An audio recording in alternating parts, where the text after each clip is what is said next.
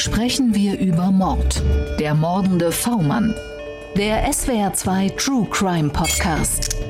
Mit Viktoria Merkulova, Holger Schmidt und dem früheren Bundesrichter Thomas Fischer.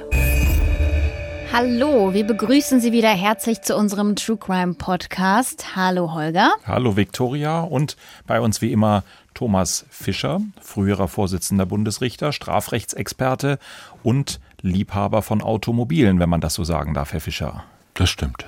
Da kommt dann auch gleich meine erste Frage zum heutigen Fall und die wird Viktoria dich vielleicht erstmal aufs Glatteis führen. Wir wollen über einen mordenden V-Mann sprechen. Ich möchte aber zunächst über Automobilhandel sprechen. Mhm. Herr Fischer, ist Autohandel per se etwas, wo die kriminellen Geschäfte eigentlich immer irgendwie nebenher mitlaufen? Man wird betrogen, bekommt das falsche Auto, der Preis ist überteuert, das Gewerbe ist zwielichtig. Ist das ein Klischee?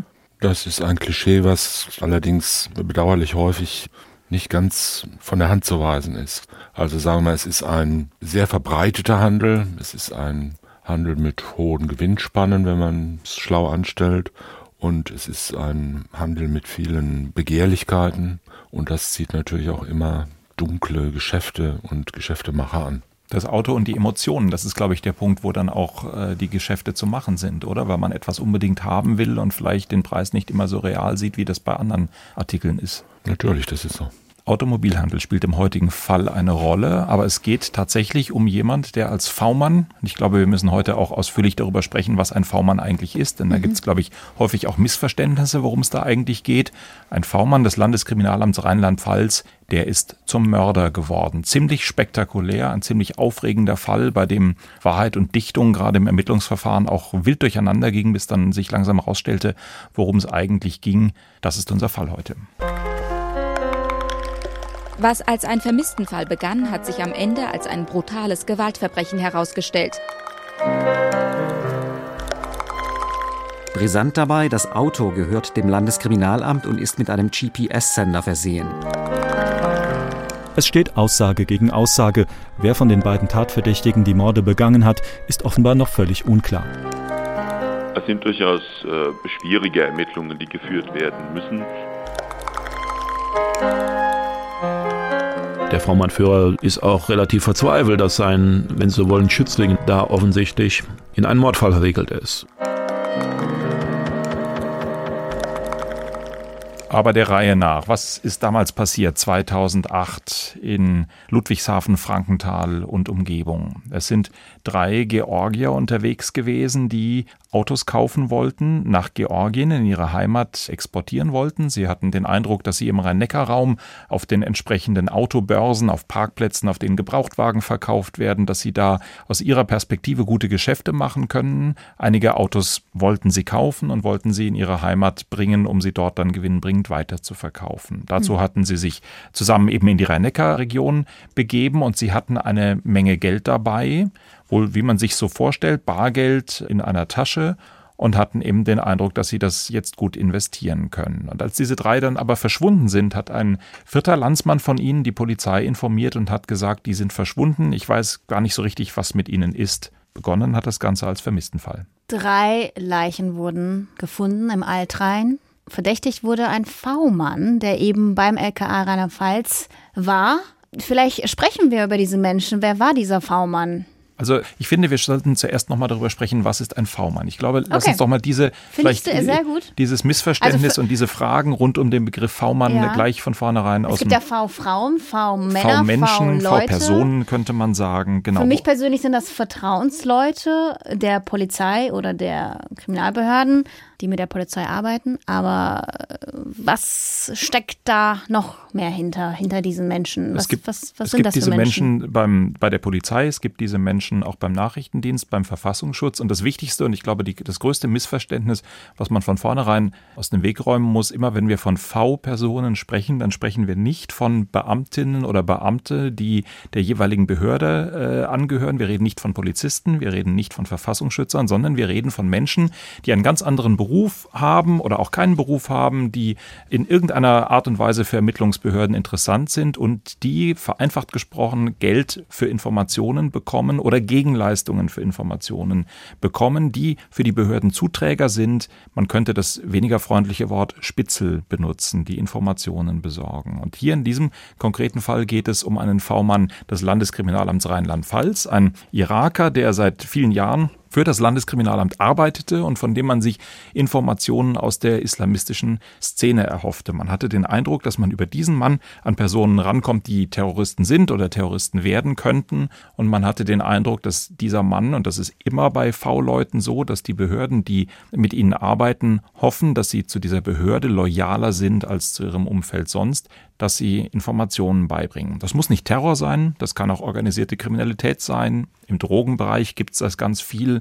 Es gibt aber auch V-Leute in eher so entlegenen Gebieten wie zum Beispiel Kunsthandel oder auch Sportwetten. Überall dort könnten V-Leute auftauchen. Ich könnte ja. mir vorstellen, Thomas ja. Fischer hat in seiner Tätigkeit als Schwurgerichtsvorsitzender auch den einen oder anderen Fall gehabt, bei dem solche Personen eine Rolle spielten. Ja, eine Rolle spielen sie sehr häufig wie Sie ganz recht gesagt haben, schon sehr viel in Betäubungsmittelstrafrecht.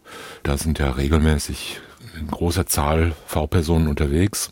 Und zwar in unterschiedlicher Intensität, mit unterschiedlichen Beziehungen zur Polizei und unterschiedlich lange und einer sehr unterschiedlichen Zuverlässigkeit, muss man auch dazu sagen. Was ist so ein konkreter Fall, den Sie erinnern? Was war die Rolle eines V-Manns in einem Betäubungsmittelverfahren? Na, das ist, also ich fällt mir jetzt gerade gar kein spezieller Fall äh, besonders ein. Es ist einfach so, dass man in den Verfahrensakten von Betäubungsmittelstrafsachen sehr häufig auf Spuren in Anführungszeichen von V-Leuten führt.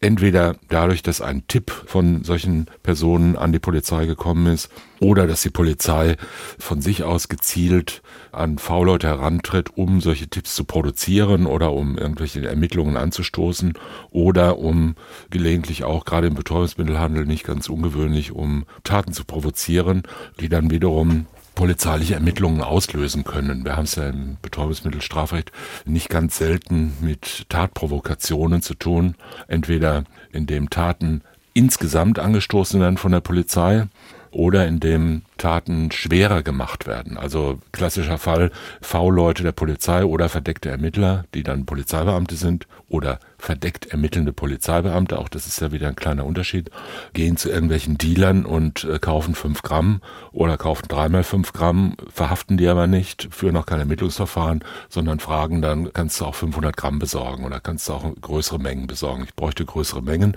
man nennt das Aufstiften, ja, also Anstiftung nach oben. Und dann werden Kleindealer dazu gebracht, vielleicht doch mal ein Kilo einzuführen oder irgendwo zu besorgen oder Kontakte zu Großhändlern herzustellen. Und wenn die dann hergestellt sind oder dann die größere Menge geliefert wird, dann wird verhaftet und stolz gemeldet, man habe wieder einen großen Schlag gegen die organisierte Betäubungsmittelkriminalität gelandet da werden V-Leute sehr häufig eingesetzt. Sie haben die beiden anderen Stichworte eingeführt, vielleicht äh, klären wir die auch gerade noch auf. Der verdeckte Ermittler, das ist ein Polizeibeamter, der richtig Beamter seiner Polizeibehörde ist, aber unter tatsächlich Legende mit großem Aufwand eine andere Existenz vorzuspiegeln scheint und dann zum Beispiel sagt, dass er vielleicht selber in dem Milieu unterwegs ist oder am Rande steht, aber jedenfalls tatsächlich einen perfekt abgetarnten Lebenslauf hat, im Kern aber Polizeibeamter ist mit allen Rechten und Pflichten, die ein Polizeibeamter hat. Und dann und vielen haben, Risiken. Und persönlichen Risiken, das kann lebensgefährlich sein. An Sowohl Risiken, Einsatz. was das Auffliegen betrifft, als auch Risiken abzurutschen. Weil verdeckte Ermittler ja in der Regel relativ lange, also mehrere Jahre, zwei, drei, vier Jahre manchmal eingesetzt werden und dann in äh, Lebensbereichen sich aufhalten, die ihnen normalerweise als sagen wir mal, Polizeihauptkommissare nicht unmittelbar zugänglich sind. Das heißt mit Geldmitteln, Autos, Bargeld, teuren Wohnungen und ähnlichem ausgestattet sind. Wahrscheinlich zunächst sehr hoch, also hochwirksam, aber auch unfassbar gefährlich. Ja, es ist nicht ganz einfach, da immer ganz streng die Moral auf der äh, richtigen Bahn zu halten, ja. und äh, sich wirklich klar zu machen, dass illegales Glücksspiel wirklich was ganz Schreckliches ist, äh, obwohl man da doch so gut leben kann. Ja.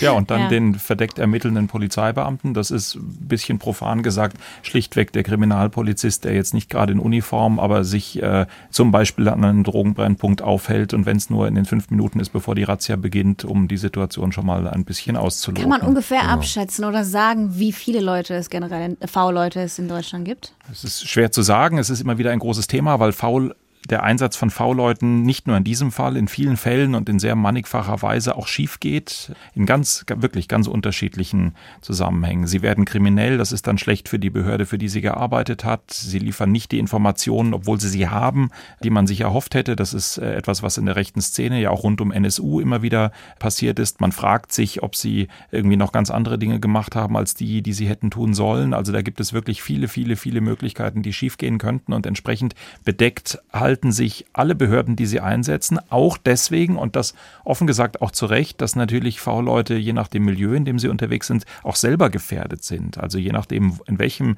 kriminellen oder terroristischen Milieu man unterwegs ist, äh, sind das Milieus, in denen ein Menschenleben nicht viel zählt und dann kann es sehr schnell auch für den V-Mann, auch wenn er nicht Beamter ist, lebensgefährlich werden. Deswegen Aber ist das Deutschland ist ein- schon sehr angewiesen auf V-Männer. Kann man das so sagen? das ist, glaube ich, nicht mehr, als es in anderen äh, Ländern auch so ist. Aber es gibt einfach viele Bereiche der Kriminalitätsbekämpfung, in denen es, wenn man es machen will, nicht viel anders geht. Nehmen wir an, wir haben eine rechtsextremistische Kameradschaft, die sehr, sehr sorgsam sich anschaut, wen sie da reinlässt. Dann wird man nicht so ohne weiteres einen verdeckten Ermittler da reinbekommen oder es wäre sehr aufwendig und man wird sehr viel eher jemand im Umfeld gewinnen können, die Freundin, den Bruder, die Eltern, in- Und fürs Geld machen die das um ein paar Informationen zu bekommen. Es geht nicht nur ums Geld, es gibt auch viele andere Möglichkeiten. Außerdem sind ja auch nicht alle, die Grenzen sind ja auch etwas fließend. Also man wird ja da anders als bei verdeckten Ermittlern, deren Einsatz gesetzlich in Anführungszeichen geregelt ist, jedenfalls in der Verwaltungsvorschrift geregelt und hochformalisiert ist, sind ja V-Leute, ist ja eher so ein etwas, äh, ein etwas nebligen Grenzbereich. Ja, also sagen wir mal, wenn Sie als ähm, Polizeibeamter jahrelang im Drogendezernat tätig sind, da kennt man relativ viele Leute aus der Szene. Und es gibt viele Leute, mit denen man viel redet. Und man weiß, man muss, ist darauf angewiesen, irgendwie rauszukriegen, was läuft denn zurzeit so, wie ist denn die Angebotslage, wie ist die Marktlage, äh, wie ist die Konkurrenzlage und so weiter. Und da gibt's viele Leute, die viel quatschen und viel sich wichtig tun. Es gibt aber auch welche, die ihnen wertvolle Informationen liefern. Nicht jeder, der von einem Drogenfahnder regelmäßig gesprochen, getroffen und äh, bewertet wird beispielsweise, läuft offiziell als V-Mann und taucht in den Akten auf. Es gibt jede Menge Kleindealer, zum Beispiel, die man kennt als ermittelnder Polizeibeamter, die man genauso gut jeden Tag festnehmen könnte. Und die, das aber- auch, und die das auch wissen. Und die das auch wissen. Unter Umständen auch mal einfach eine Information springen lassen, weil man sie vielleicht an dem Tag gerade nicht festnimmt. So ist es, genau. Und also es, es geht nicht immer nur um Geld, nicht die, die Leute leben nicht alle davon, sondern es geht darum, auch Überblicke zu gewinnen. Also Sie kennen das, im Prinzip ist das dasselbe, was Sie äh, mitkriegen, wenn Sie altes äh, Seminor-Krimis von McRae lesen. Da heißen die Leute auch noch nicht V-Leute, sondern Spitzel. Und man trifft die in irgendwelchen Bistros in Paris und alles ist sehr romantisch.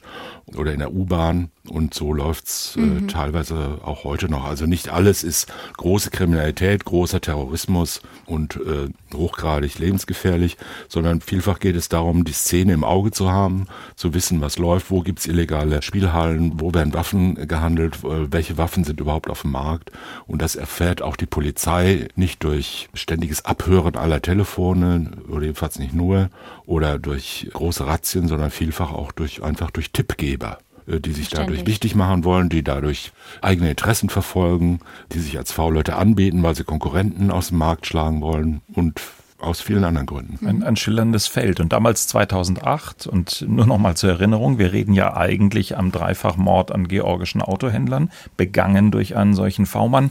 2008, als der Fall gerade eben passiert war und die Ermittlungen liefen, wie gesagt, im Raum Ludwigshafen, Frankenthal ist das Ganze gewesen. Da habe ich für die Berichterstattung damals mich verabredet und einen V-Mann-Führer getroffen. Also tatsächlich einen Beamten einer Ermittlungsbehörde. Ich habe das damals nicht gesagt, welche Behörde es ist. Ich sage es heute nicht. König, der mir erzählt hat, wie man denn einen solchen V-Mann führt. Denn das sind spezielle Beamte in den Ermittlungsbehörden, die diese Kontakte haben. Es ist auch immer der gleiche, die gleiche Person, der gleiche Mann, die gleiche Frau, die mit einem V-Mann arbeitet, damit das wirklich so, ein, so eine Art persönlicher Anbindung auch an die Ermittlungsbehörde ist. Und ich habe mir ein bisschen etwas darüber erzählen lassen, was das äh, genau für eine Aufgabe ist als V-Mann-Führer. Die Stimme, die wir jetzt hören, das ist nicht die Person, mit der ich gesprochen habe, aber es ist eins zu eins das Interview nachgesprochen, weil auch der V-Mann-Führer kein Interesse daran hat, dass man ihn erkennen kann. Und er hat mir erstmal erzählt, wie es dann überhaupt zu einem Treffen kommt. Denn schon allein das Treffen mit dem V-Mann, schon das unterliegt einer großen Vorbereitung und Geheimhaltung. Ich muss immer erst schauen, wer hält sich da auf. Kann es ein Café sein oder lieber ein Zimmer in einem Hotel? Oder brauche ich eine Tarngeschichte? Ein Versicherungsvertrag oder ein Autokauf kann das sein, damit sich der andere ganz normal mit mir unterhalten kann und auch einen Grund hat, warum er mich trifft.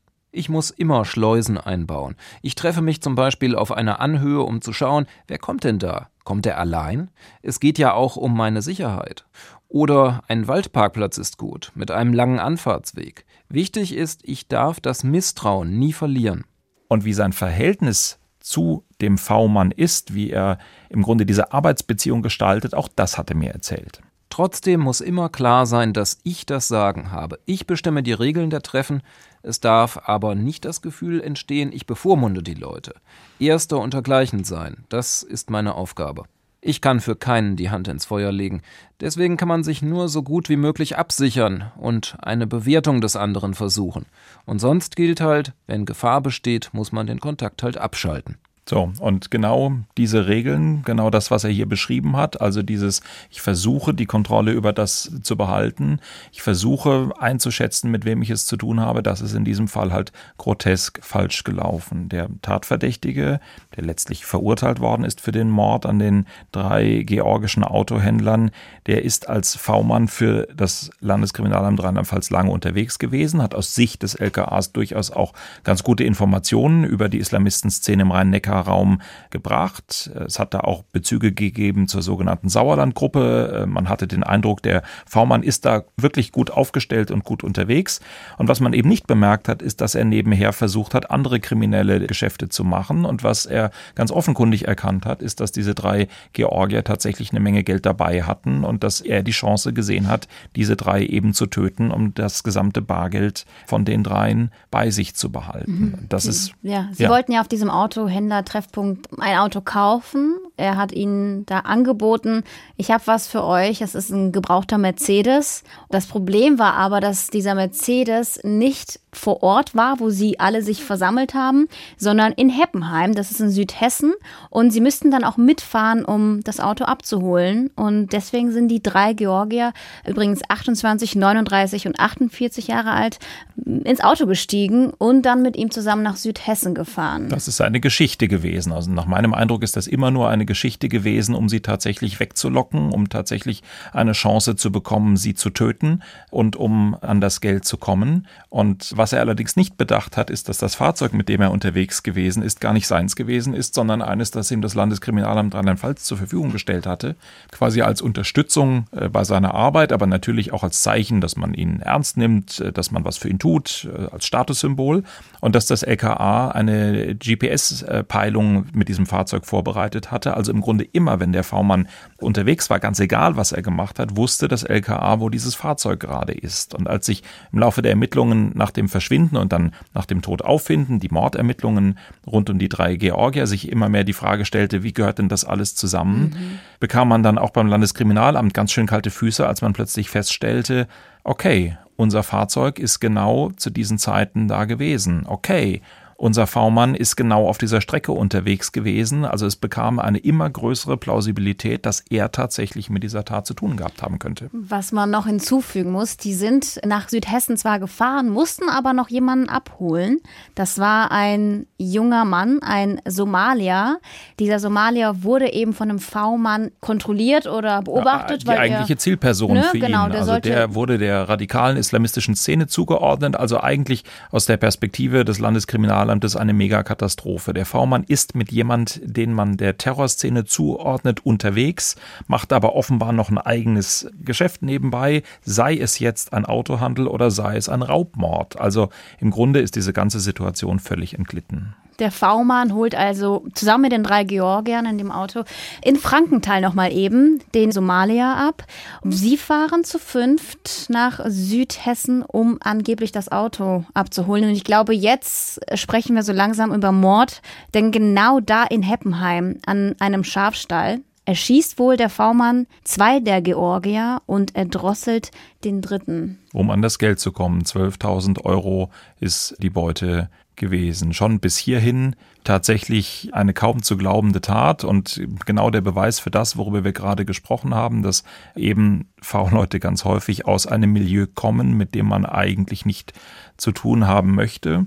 Aber dann, als bei den Ermittlungen immer mehr gegen den V-Mann sprach, hat er den Ermittlern eine geradezu abenteuerliche Geschichte präsentiert über das, was seiner Auffassung nach da an diesem Tag passiert ist. Und auch die taugt wirklich eher für einen Roman als für einen seriösen True Crime Podcast im Südwestrundfunk. Am 30. Januar fahre ich mit drei Georgiern Richtung Heppenheim. Unterwegs steigt Ahmed H. zu, ein somalischer Autohändler aus Ludwigshafen mit Kontakten in die militante islamistische Szene.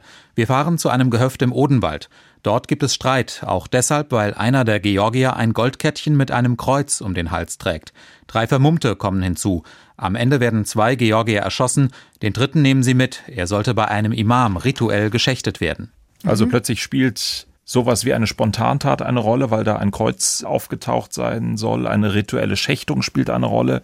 All diese Dinge werden den Ermittlern präsentiert. Es ist aber relativ schnell klar, dass es darum eigentlich gar nicht geht. Dass es im Kern wirklich ein ganz gewöhnlicher, einfacher Raubmord ist, dass alles andere hinzugedichtet ist, dass alles andere der Versuch ist, sich aus der Schlinge zu ziehen und dass wir eigentlich unterm Strich nichts weiter haben als einen Raubmord mit einer ganzen Menge Garnitur, die diesen Fall ebenso mysteriös mhm. macht, weil die ganzen V-Leute dazukommen. Für mich die Frage, wie kommt er zu diesen ganzen Geschichten? Warum tut er das? Und ähm, damals, als ich mich mit dem Fall beschäftigt hatte, war schon mein Eindruck, kann es daran liegen, dass die V-Leute durch die Kontakte zu den Sicherheitsbehörden, die sie bekommen, durch die Möglichkeiten, wie man kriegt ein Auto, man kriegt Geld, man wird getroffen zu ungewöhnlichen Zeiten, an ungewöhnlichen Orten, dass sie so ein bisschen die Bodenhaftung verlieren. Thomas Fischer, ist das auch Ihre Erfahrung mit, Sie haben gesagt, hauptsächlich auch in, in Betäubungsmittelstraftaten tauchen solche Leute auf.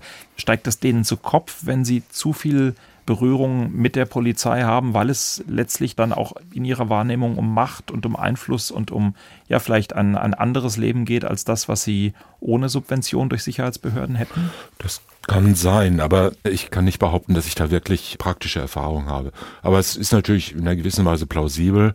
Wobei, ob es jetzt um Macht geht, weiß ich nicht. Es ist natürlich naheliegend, dass je nach Persönlichkeit, die da betroffen ist, natürlich auch so gewisse Hemmschwellen sinken können, weil man den Eindruck gewinnt, alles geht weil man vielleicht relativ großzügig behandelt wird, auch bei kleinen Straftaten von den V-Mann-Führern, dass nicht alles so ganz genau genommen wird und weil man einfach beispielsweise auch denkt, die Nähe zur Polizei, zu den staatlichen Organen bringt einen in eine gewisse Position der Sicherheit.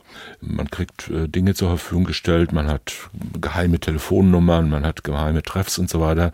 Der V-Mann-Führer äh, sagt vielleicht, okay, das sehen wir jetzt nicht so eng, kannst du machen, was du willst. Also es werden gewisse Zugeständnisse gemacht, was die Abläufe betrifft. Und das kann natürlich psychologisch dazu führen, dass jemand denkt, ich bin nicht nur genauso schlau wie die, sondern noch schlauer. Und ich nutze jetzt meine Position auch für mich selbst aus und mache da äh, mein eigenes Süppchen mit den Mitteln, die mir dadurch zur Verfügung gestellt werden. Das kann sein. Aber welche Möglichkeiten haben die Ermittlungsbehörden denn tatsächlich, zum Beispiel entgegenzukommen gegenüber Straftaten, die ein V-Mann begeht? Das ist ja ein Vorwurf, der immer wieder kommt, der auch bei den politisch eingesetzten V-Leuten immer wieder kommt, so nach dem Motto, in der rechten Szene schaut die Polizei dann nicht hin, wenn da Straftaten begangen werden. Gibt es denn tatsächlich die Möglichkeit, da quasi über Dinge hinwegzusehen? Ja, die gibt es, natürlich. Nicht über schwere Straftaten in der Regel. Aber über äh, kleine Straftaten allemal. Das ist ja auch immer wieder ein wichtiges Thema äh, beim Einsatz verdeckter Ermittler in kriminellen Milieus. Wie viel Straftaten müssen die mitmachen, um dort glaubwürdig zu sein? Man kann ja nicht sagen, also angefangen vom ich parke nicht falsch, das ist vielleicht noch tolerabel, aber zu sagen, ich ermittle jetzt im Glücksspielmilieu, spiele aber nie Poker, das geht nicht. Ne? Spiele auch nie illegal Poker, das äh, kann man nicht machen. Man muss dann schon illegal Poker spielen und auch eine Rolle 500 Euro Scheine dabei haben, man kommt. Und in vielen anderen Bereichen auch. Ne? Und faule Leute im Betäubungsmittel äh, sind natürlich solche, die auch dealen und auch andere Straftaten begehen. Und das alles spielt ja häufig in einem Milieu, in dem das Begehen von Straftaten jetzt keine seltene Ausnahme ist, sondern eigentlich Tagesgeschäft. Das sind nicht immer alles schwere Verbrechen, aber wenn man im richtigen Milieu aufwächst und sich dort aufhält, dann begeht man halt durchschnittlich zwischen fünf und zehn Straftaten pro Tag, was immer das jetzt sein mag. Mal dies, mal jenes, mal schlägt man den, mal betrügt man jenen, mal erpresst man den Dritten, mal dealt man ein bisschen, dann klaut man wieder ein Auto, dann kauft man ein geklautes Auto und so weiter und so weiter. Und das sind ja alles Dinge, die kann man so oder so äh, behandeln von Seiten der Polizei. Das kann man mal zur Akte nehmen, das kann man sich mal merken. Da kann man auch sagen, okay, das lassen wir jetzt mal. Die Ermittlung in diesem oder jenem Fall ist uns wichtiger. Den lassen wir jetzt erstmal laufen. Dem geben wir gute Ratschläge und sagen, hör auf damit, mach keinen Mist. Wir haben dich im Auge, aber wir greifen den jetzt nicht gleich weg, wenn er mal jetzt selber ein Geschäft macht, beispielsweise, was nicht mit uns abgesprochen ist. Das kommt sicher häufig vor und es verstößt möglicherweise gegen interne keine Regeln oder Dienstvorschriften, aber die werden natürlich sozusagen unter dem Gesichtspunkt, naja, die Pragmatik des Tages, bestimmtes Geschäft, werden natürlich auch nicht immer ganz so eng gesehen. Und, und, der Erfolg rechtfertigt alles. Ne? Wenn man dann am Schluss den großen Fang macht und sagt, ja, der hat uns dahin geführt, dann kommt es auf die kleinen Dealereien und Waffengeschäfte von dem und die kleine Mitwirkung an der Zuhälterei oder sonst was dann auch nicht mehr an. Also sehen Sie darin kein Problem, dass Straftaten begangen werden, die vielleicht noch nicht mal später behandelt werden. Ich habe so eine ähnliche Frage auf der, auf der Zunge. Ja, wie, wie, wie behält man das in der Balance? Wie stellt man sicher, dass das nicht ausufert und dass diese Verlockungen, ich stelle mir das vor, im Polizeipräsidium überlegt man dann, gut, jetzt sind es schon fünf Straftaten, vielleicht wenn er noch zwei begeht, kommen wir einen Schritt weiter oder müssen wir das jetzt mal beenden? Wie, wie behält da der Rechtsstaat die Kontrolle darüber, dass das nicht ausufert? Also wie der Rechtsstaat es praktisch macht, weiß ich nicht, weil ich damit nie beschäftigt war. Ich habe da keine äh, praktischen Erfahrungen und kenne auch die internen Dienstvorschriften der Polizei beispielsweise oder der Landeskriminalämter nicht. Aber es ist klar, der, das ist ja vorhin von dem V-Mann-Führer auch schon angesprochen worden. Es geht letzten Endes darum, die Kontrolle zu behalten. Die kann man behalten, indem man durch Kontakt, durch Einfühlung, dadurch, dass man Kontrolle ausübt in einem engeren Sinne, dass man Proben stellt, dass man äh, V-Leute mit V-Leuten überwacht, gibt es ja eine Menge taktische Möglichkeiten, die man in halbwegs intelligenten Kriminalfilmen sich dann auch anschauen kann. Spion und Spion sozusagen, dass äh, die sich gegenseitig überwachen und dass man schaut, wer verrät an wen was, woher kann der das nur wissen und solche Sachen. Ne? Also man kann schon Tests machen, beispielsweise, ob V-Leute Geheimnisse einhalten oder nicht, ob die es weiter verraten. Da gibt es natürlich taktische Möglichkeiten und äh, man kann denen ab und zu zeigen, dass man auch nicht blöd ist und dass man ein Auge drauf hat. Auch der GPS-Sender war wahrscheinlich nicht mit ihm abgesprochen, dass er im Auto war. Das ist auch eine Kontrollmöglichkeit, dass man sieht, wohin fährt er überhaupt, obwohl man ihm sagt, du kannst das Auto nutzen, wie du es brauchst. Tatsächlich überwacht man jeden Schritt von dem oder baut vielleicht noch eine akustische Abhöranlage ein. Lauter solche Sachen sind möglich. Ansonsten geht es darum, erstens Vertrauen herzustellen, zweitens Vertrauen zu erhalten, drittens Kontrolle zu erhalten und viertens dann auch Grenzen zu setzen. Das ist nicht immer ganz einfach und das wird umso gefährlicher, je enger der Bereich, sagen, je weniger Leute damit zu tun haben und je weniger äh, formalisiert es ist, desto gefährlicher wird es. Andererseits ist natürlich ein geringes Maß an Formalisierung durchaus polizeitaktisch nützlich. Ja, das kann sehr nützlich sein, wenn man eben nicht alles breitquatscht, auch nicht im Präsidium oder im LKA und nicht alle von allen wissen, was hat der überhaupt für V-Leute und was machen die gerade. Denn auch da können ja immer Informationen rausgehen und ist alles nicht so ganz einfach. So im Tagesgeschäft, da gibt's ja viele Fälle gleichzeitig, die zu behandeln sind und viele mögliche Undichtigkeiten und mögliche Kontrollverluste und es muss halt irgendwo gebündelt werden, es muss ein Überblick behalten werden und es müssen Leute, die gegen Regeln verstoßen, dann auch konsequent sanktioniert werden. Das heißt, rausgeschmissen, der Kontakt muss abgebrochen werden, Vorteile müssen entzogen werden. Jetzt habe ich vorhin selber gesagt, es gibt einige Bereiche, in denen bekommt man Informationen nur so.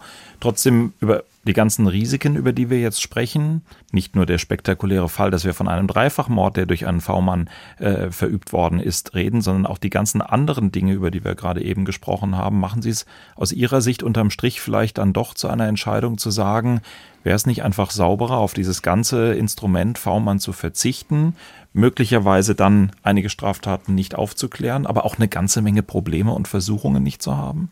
Das wäre möglicherweise sinnvoller, wenn man alles sozusagen, wenn man das Schicksal ganz in der Hand hätte und das Leben wirklich detailliert organisieren könnte in allen seinen Bereichen, dann könnte man vielleicht sagen, das machen wir nicht. Aber ich glaube nicht, dass es sich wirklich ganz vermeiden lässt. Ja, also das Tagesgeschäft der Polizei besteht ja jetzt nicht nur aus Profiling und Verhandlung und äh, Verfolgungsfahrten, sondern es besteht ja aus ganz viel Routinearbeit, aus Befragen von Leuten, aus einigermaßen äh, aus dem sich verschaffen von Überblick über in Anführungszeichen Szenen, ob das jetzt das äh, Rotlichtviertel in irgendeiner Großstadt ist oder ob das die Drogenszene in einer anderen Großstadt ist oder ob das die Abläufe in einer JVA sind beispielsweise. Auch da gibt's ja relativ viele V-Leute.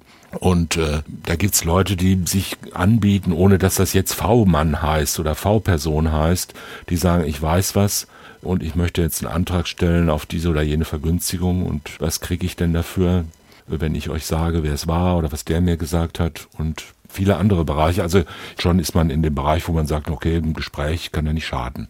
Mal schauen, was er zu sagen hat. Und äh, das ist ja noch keine unmittelbare V-Mann-Zusammenarbeit. Auch da ist es natürlich so, dass der Erfolg in der Regel dann auch das Mittel heiligt und die meisten Polizeibeamte dann auch denken, das habe ich nur unter Kontrolle. Das ist ja nicht so, dass das alles Hochrisikobereiche sind, wo man nur mit extrem intelligenten Schwerstverbrechern zu tun hat, sondern häufig hat man mit Dummköpfen zu tun, die halt irgendwas rumquatschen und mit denen man äh, irgendwelche Gespräche führt und wo man denkt, den habe ich sozusagen locker im Griff und der wird schon nicht aus dem Ruder laufen. Und wenn der mal eine Schlägerei hat, dann schauen wir mal darüber weg. Das ist jetzt nicht so schlimm, aber von dem kriege ich gute äh, Tipps, wo jetzt zurzeit Waffen sind, im Bahnhofsviertel oder so. Und deshalb glaube ich, dass es ganz schwierig wäre, das völlig auszuschließen oder gar jede Zusammenarbeit mit Dritten zu sanktionieren. Da wird die Polizei wahrscheinlich in vielen Bereichen vor einer weißen Wand stehen und gar nichts mehr wissen. Na gut, da muss ich jetzt aber die Gretchenfrage stellen. Heißt das, äh, im Fall unserer ermordeten Autohändler können wir das Landeskriminalamt Rheinland-Pfalz von jeder Mitverantwortung freisprechen, weil man sagen muss, gut in Ordnung, der ist aus dem Ruder gelaufen, aber der hatte eine ganz andere Aufgabe. Er ist letztlich alleine für seine Handlungen verantwortlich. Oder muss man sagen, naja gut, nur durch die Polizei ist er in die Lage gekommen, diese ganze Geschichte durchzuziehen. Er hatte das Auto, er hatte die entsprechenden Freiräume. Also wo endet oder wo beginnt die Verantwortung der steuernden Behörde? Letzten Endes, wenn irgendwas passiert ist, kann man immer sagen, man hätte es verhindern können. Es gibt ja fast nichts, was zwangsläufig ist, außer vielleicht Vulkanausbrüchen oder Erdbeben.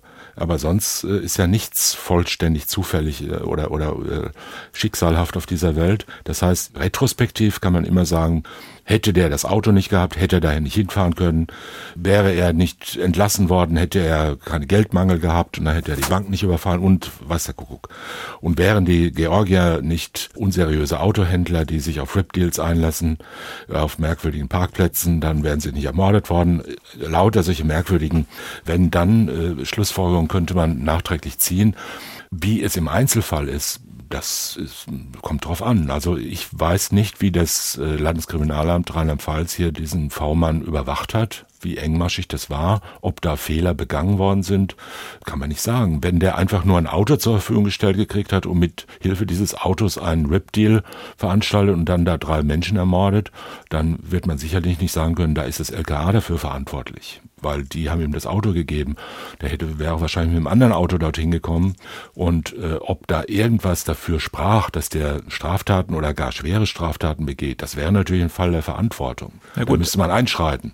Aber wenn das nicht festgestellt ist, kann man natürlich einen Menschen nicht äh, vollständig kontrollieren und ausschließen, dass der entgegen aller Absprachen ein spektakuläres äh, Schwerstverbrechen, Gewaltverbrechen begeht. Durchführt, ja.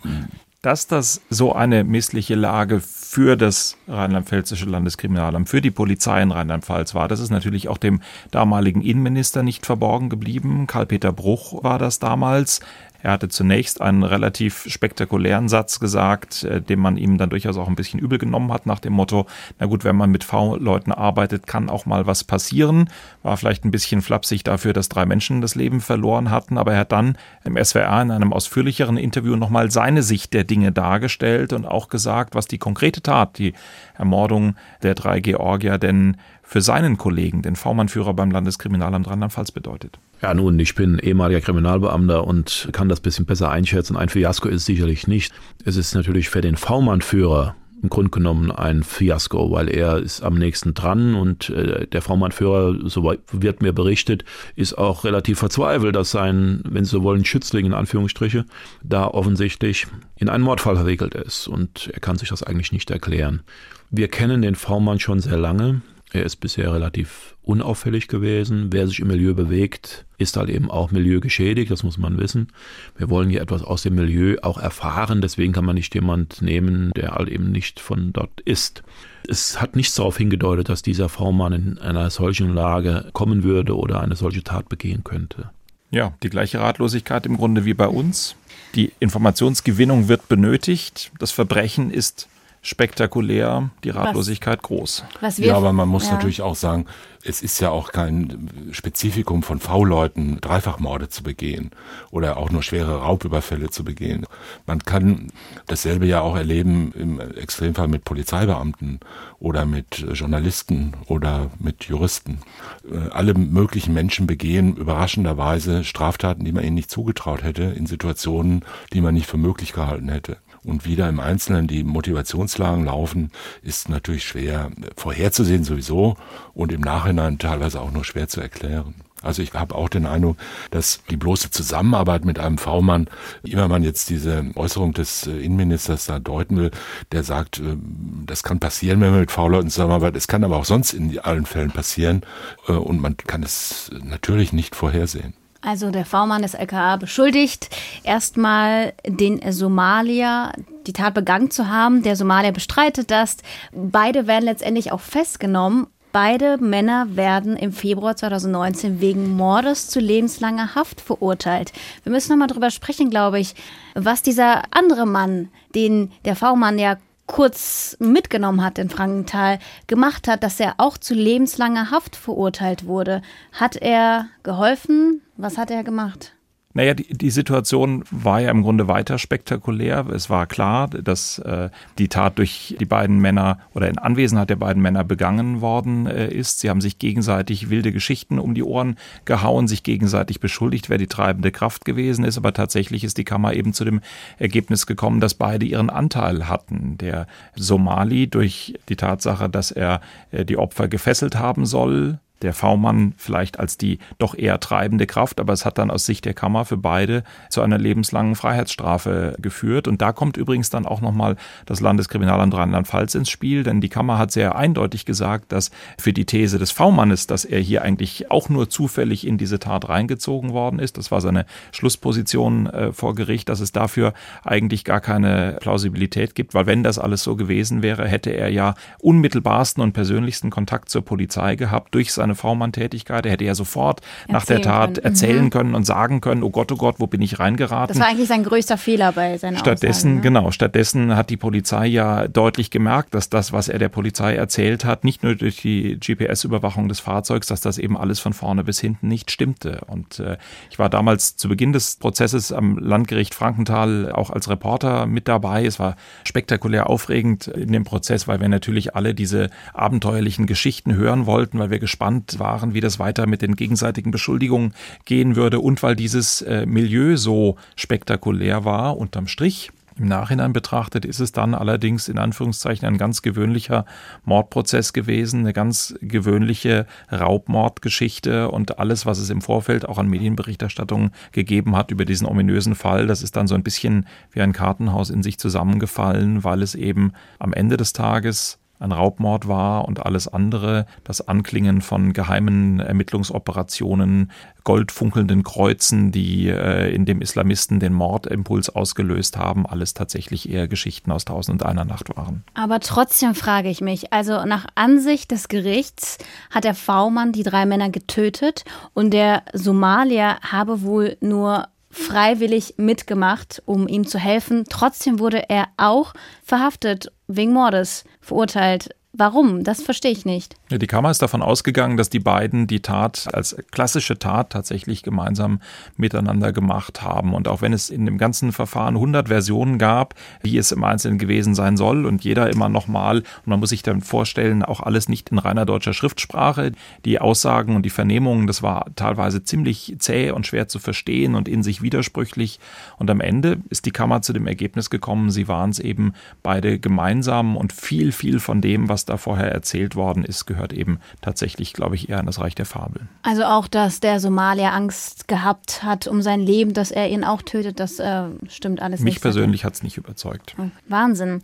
Ein spannender Fall. Vielleicht Thomas Fischer nochmal die Frage, jetzt haben wir eigentlich über den Mord an den drei georgischen Autohändlern sprechen wollen, viel mehr über V-Leute und alle Probleme darüber gesprochen. Ist in dem Mordfall an sich für Sie noch was drin, über das wir sprechen sollten? Oder ist das Spektakuläre, das Interessante an diesem Fall eben tatsächlich das Institut des V-Manns und gar nicht eigentlich die klassische Mordtat?